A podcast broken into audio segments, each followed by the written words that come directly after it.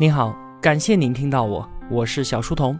我的节目首发平台是在小书童频道微信公众号，小是知晓的小。我也会把所有节目分发到喜马拉雅之类的各大音频平台。在公众号内回复“陪伴”两个字，可以添加我的个人微信，也可以加入我们的 QQ 交流群。小书童将常年相伴在您左右。各位同学，假期过得还算开心吗？今天是收假上班的第一天，我想啊，所有同学的心情都与我一样的沉重吧。不过呢，就是因为我们大部分时间都在上班，所以放假的那几天才会如此的弥足珍贵。不管怎么样吧，祝各位同学上班愉快。这是解读怪诞行为学的最后一期节目了。本期节目的文案有五千八百字，我大约会用二十二分钟的时间为您讲述。那关于行为经济学，我们最后再聊几个话题。那第一个话题有关我们人类的道德，到底是什么在让我们变得不诚实？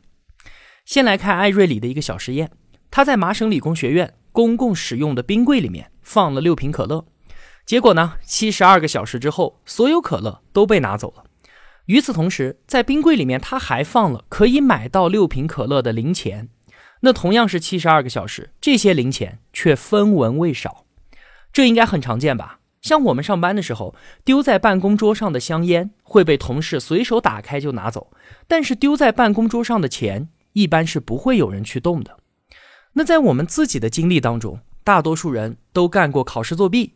从公司里面随手拿支笔回家，或者呢是对客户随口虚报个数字，这些事情，但是很少有人干过什么偷窃、抢劫这类事儿。那我们是在什么时候选择诚实守信，什么时候又会不自觉的去作弊呢？难道说啊，二者间的分界线仅仅是有没有触犯法律吗？并不是这样的。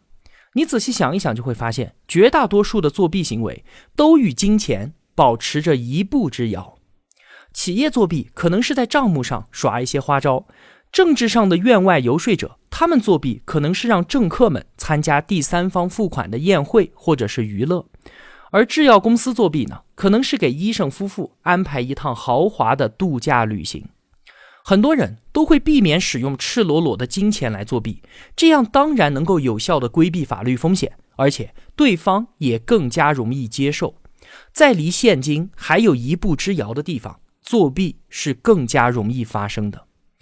我们都擅长把自己细微的不诚实合理化，比方说从单位里面顺一支笔，我们会想这本来就是单位给我们员工的补助吧，或者拿几支笔这种事儿，人人都会干的。而我们从公共的冰柜里面拿走一瓶可乐，这也算不上什么。有时候我们自己的可乐也会被别人给拿走啊。那通过一个实验，我们可以看到，只要面对的不是钱，我们的欲望就会被解绑。艾瑞里把学生分为了三组，分别做二十道选择题，每做对一道题呢，就给五十美分的奖励。第一组学生是主持人计算成绩，然后直接发奖金；第二组呢，学生自己核对答案，然后撕掉试卷，之后告诉主持人自己答对了多少题，拿到相应的奖金。第三组也是自己核对答案，并且撕掉试卷，只是主持人不直接给他们现金，而是拿到扑克牌。最后，同学们到另一间房间把扑克牌兑换成现金。你看这三个对照组，第一组学生是完全没有作弊机会的，他们平均答对了三点五道题。第二组学生呢，有作弊机会了，直接拿奖金，平均答对了六点二道题。那么多出来的二点七道题可以视作是作弊的结果。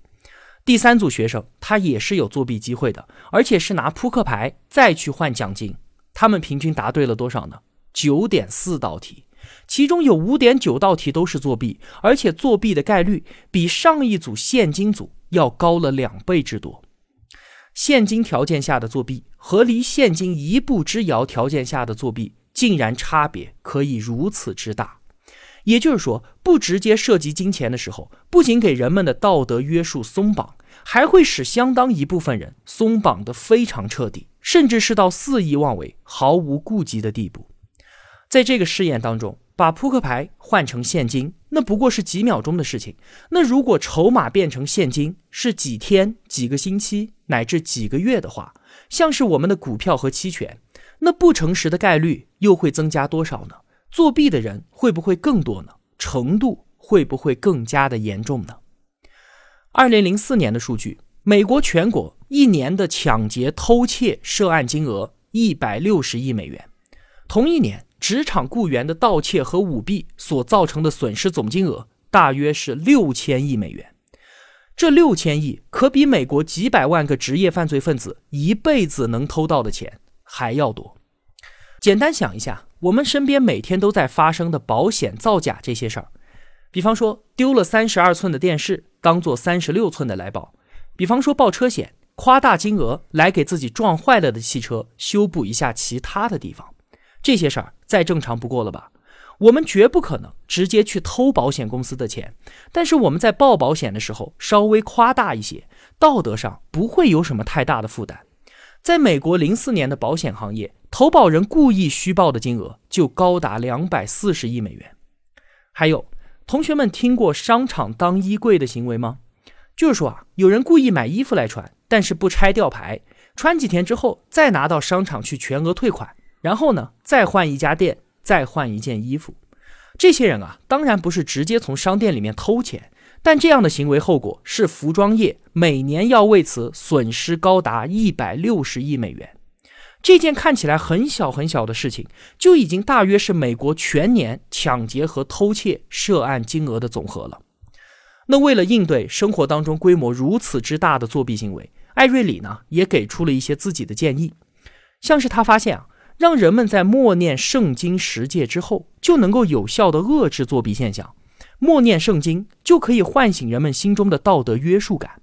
所以啊，他提倡很多职业都应该做一些口头的誓言，或者是书面的契约之类的。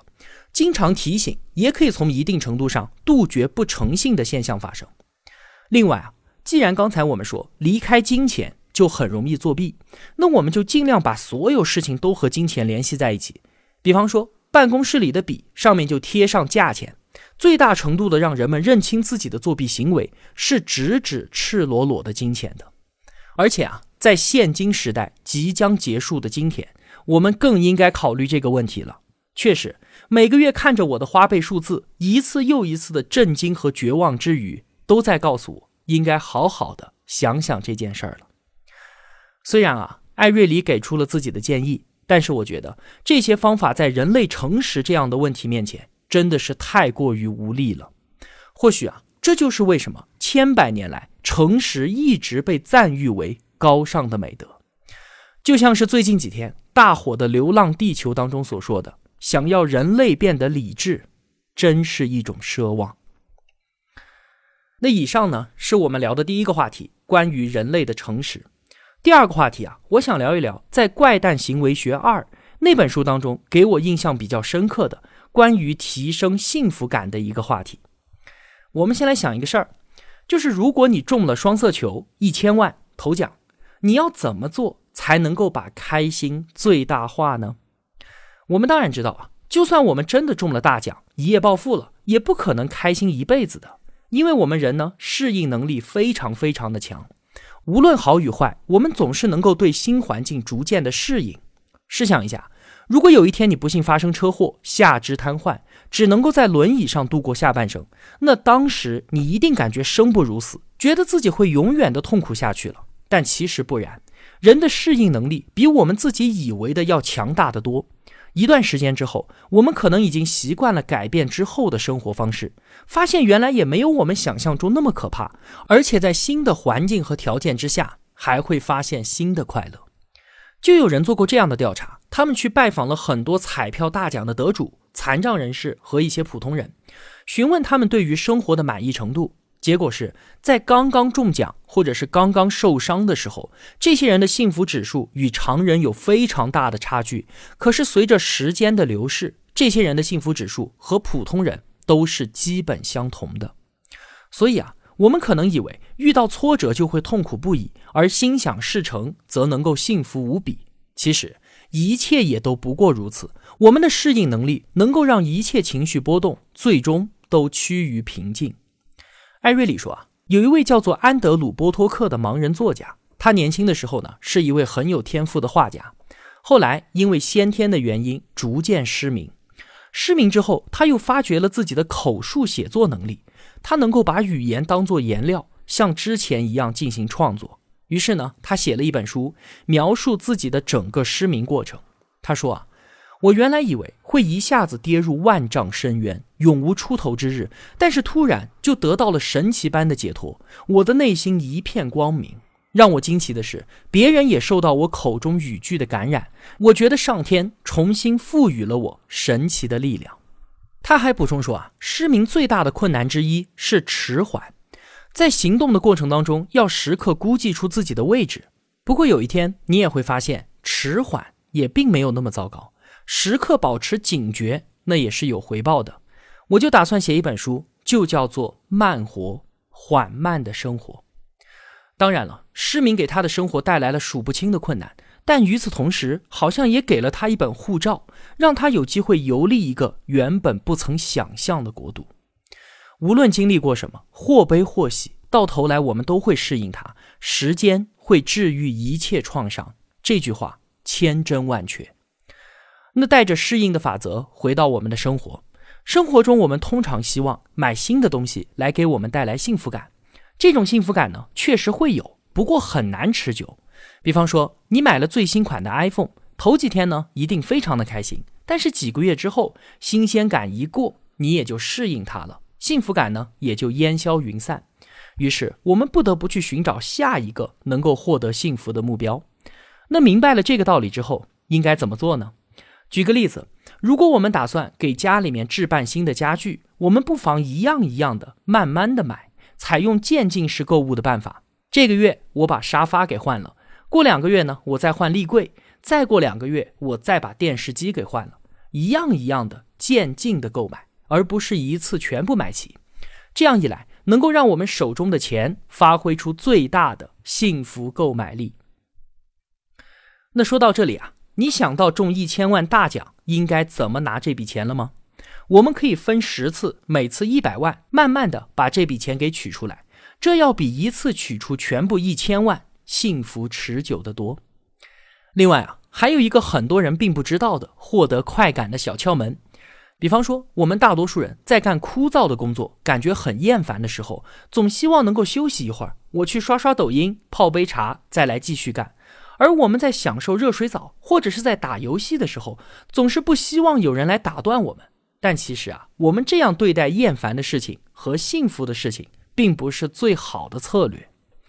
来看一下艾瑞里的两个中断测试，他邀请志愿者免费体验高级的按摩椅。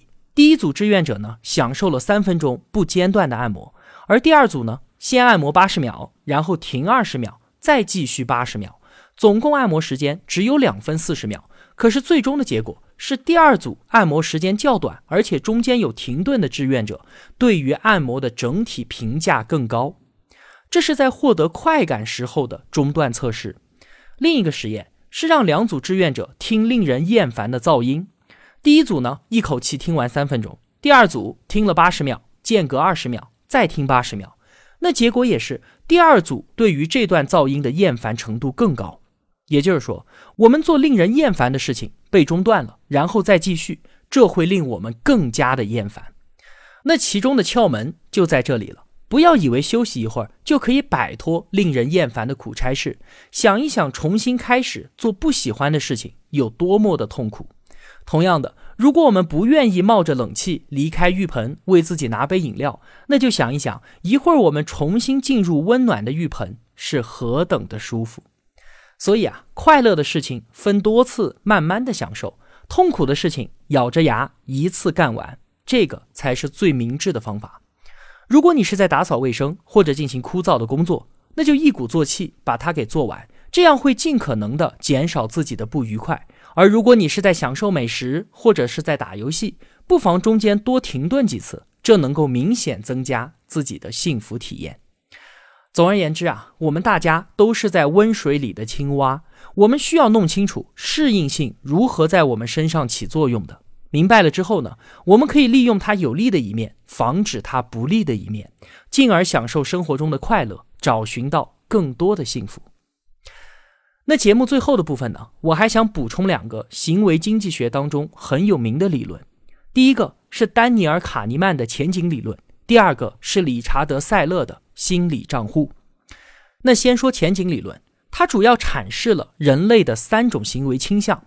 第一，大多数人在面临获得的时候是不愿意承担风险的；第二，大多数人在面临损失的时候是偏爱风险的；第三，我们对于损失比获得更加的敏感。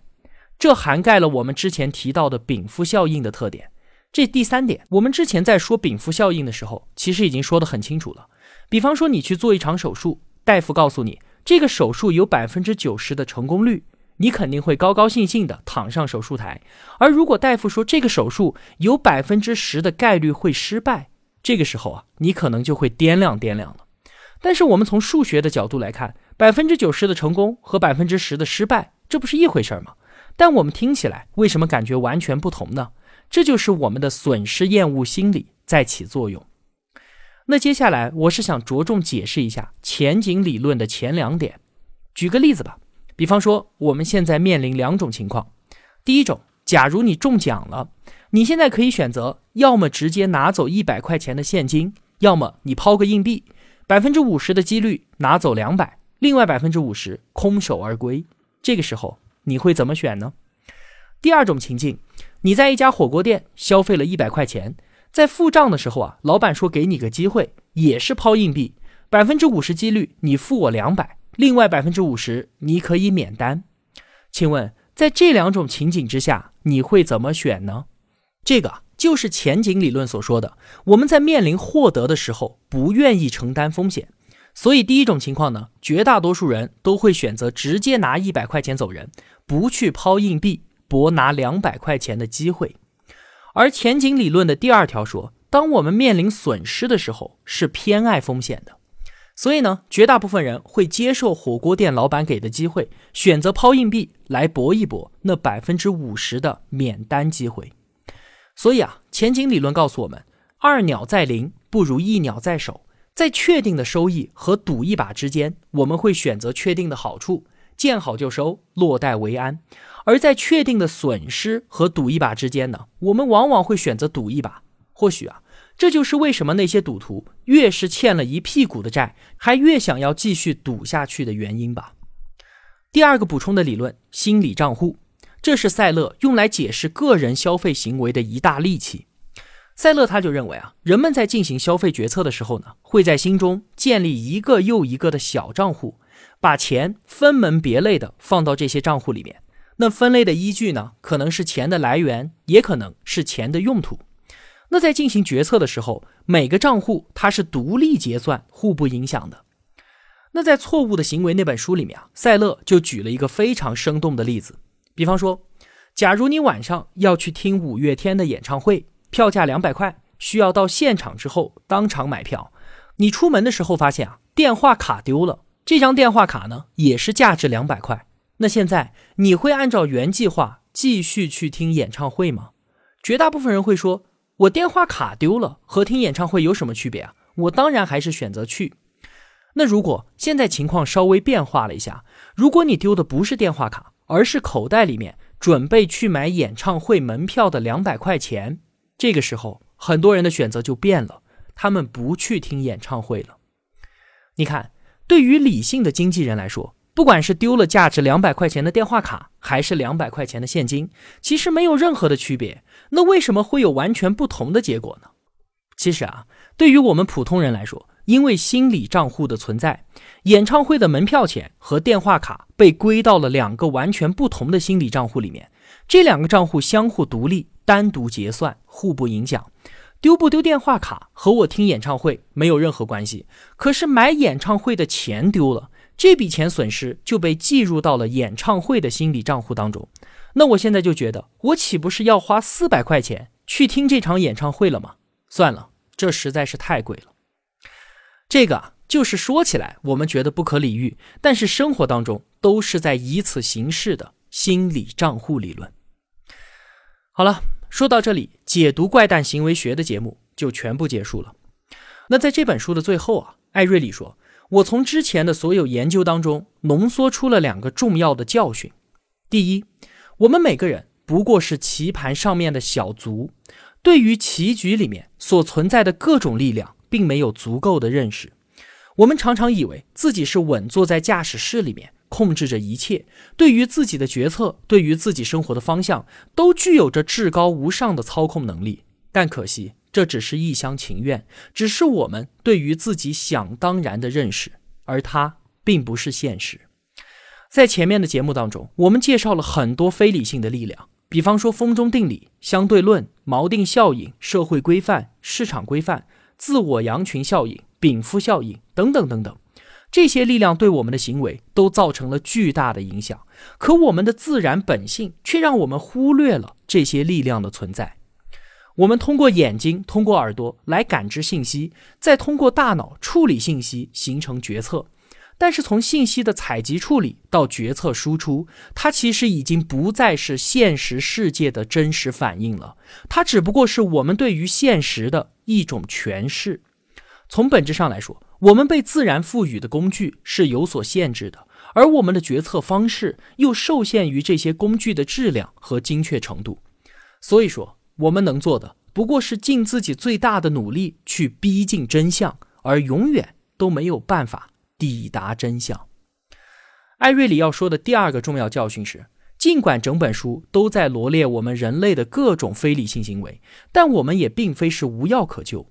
一旦我们明白了自己为什么出现这些错误，我们就可以提高警惕，强制自己从不同的角度，用不同的方式重新思考这些决定。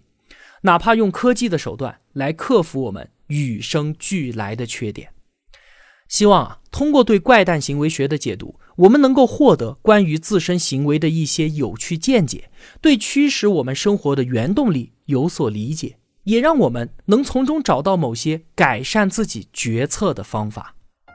好了，今天的节目就是这样了。那下本书我们要解读什么？我还没有想好。如果您有什么好的推荐的话，可以在评论区直接告诉我。如果我有帮助您，也希望您愿意帮助我。一个人能够走多远，关键在于与谁同行。我用跨越山海的一路相伴，希望得到您用金钱的称赞。我是小书童，我在小书童频道与您不见不散。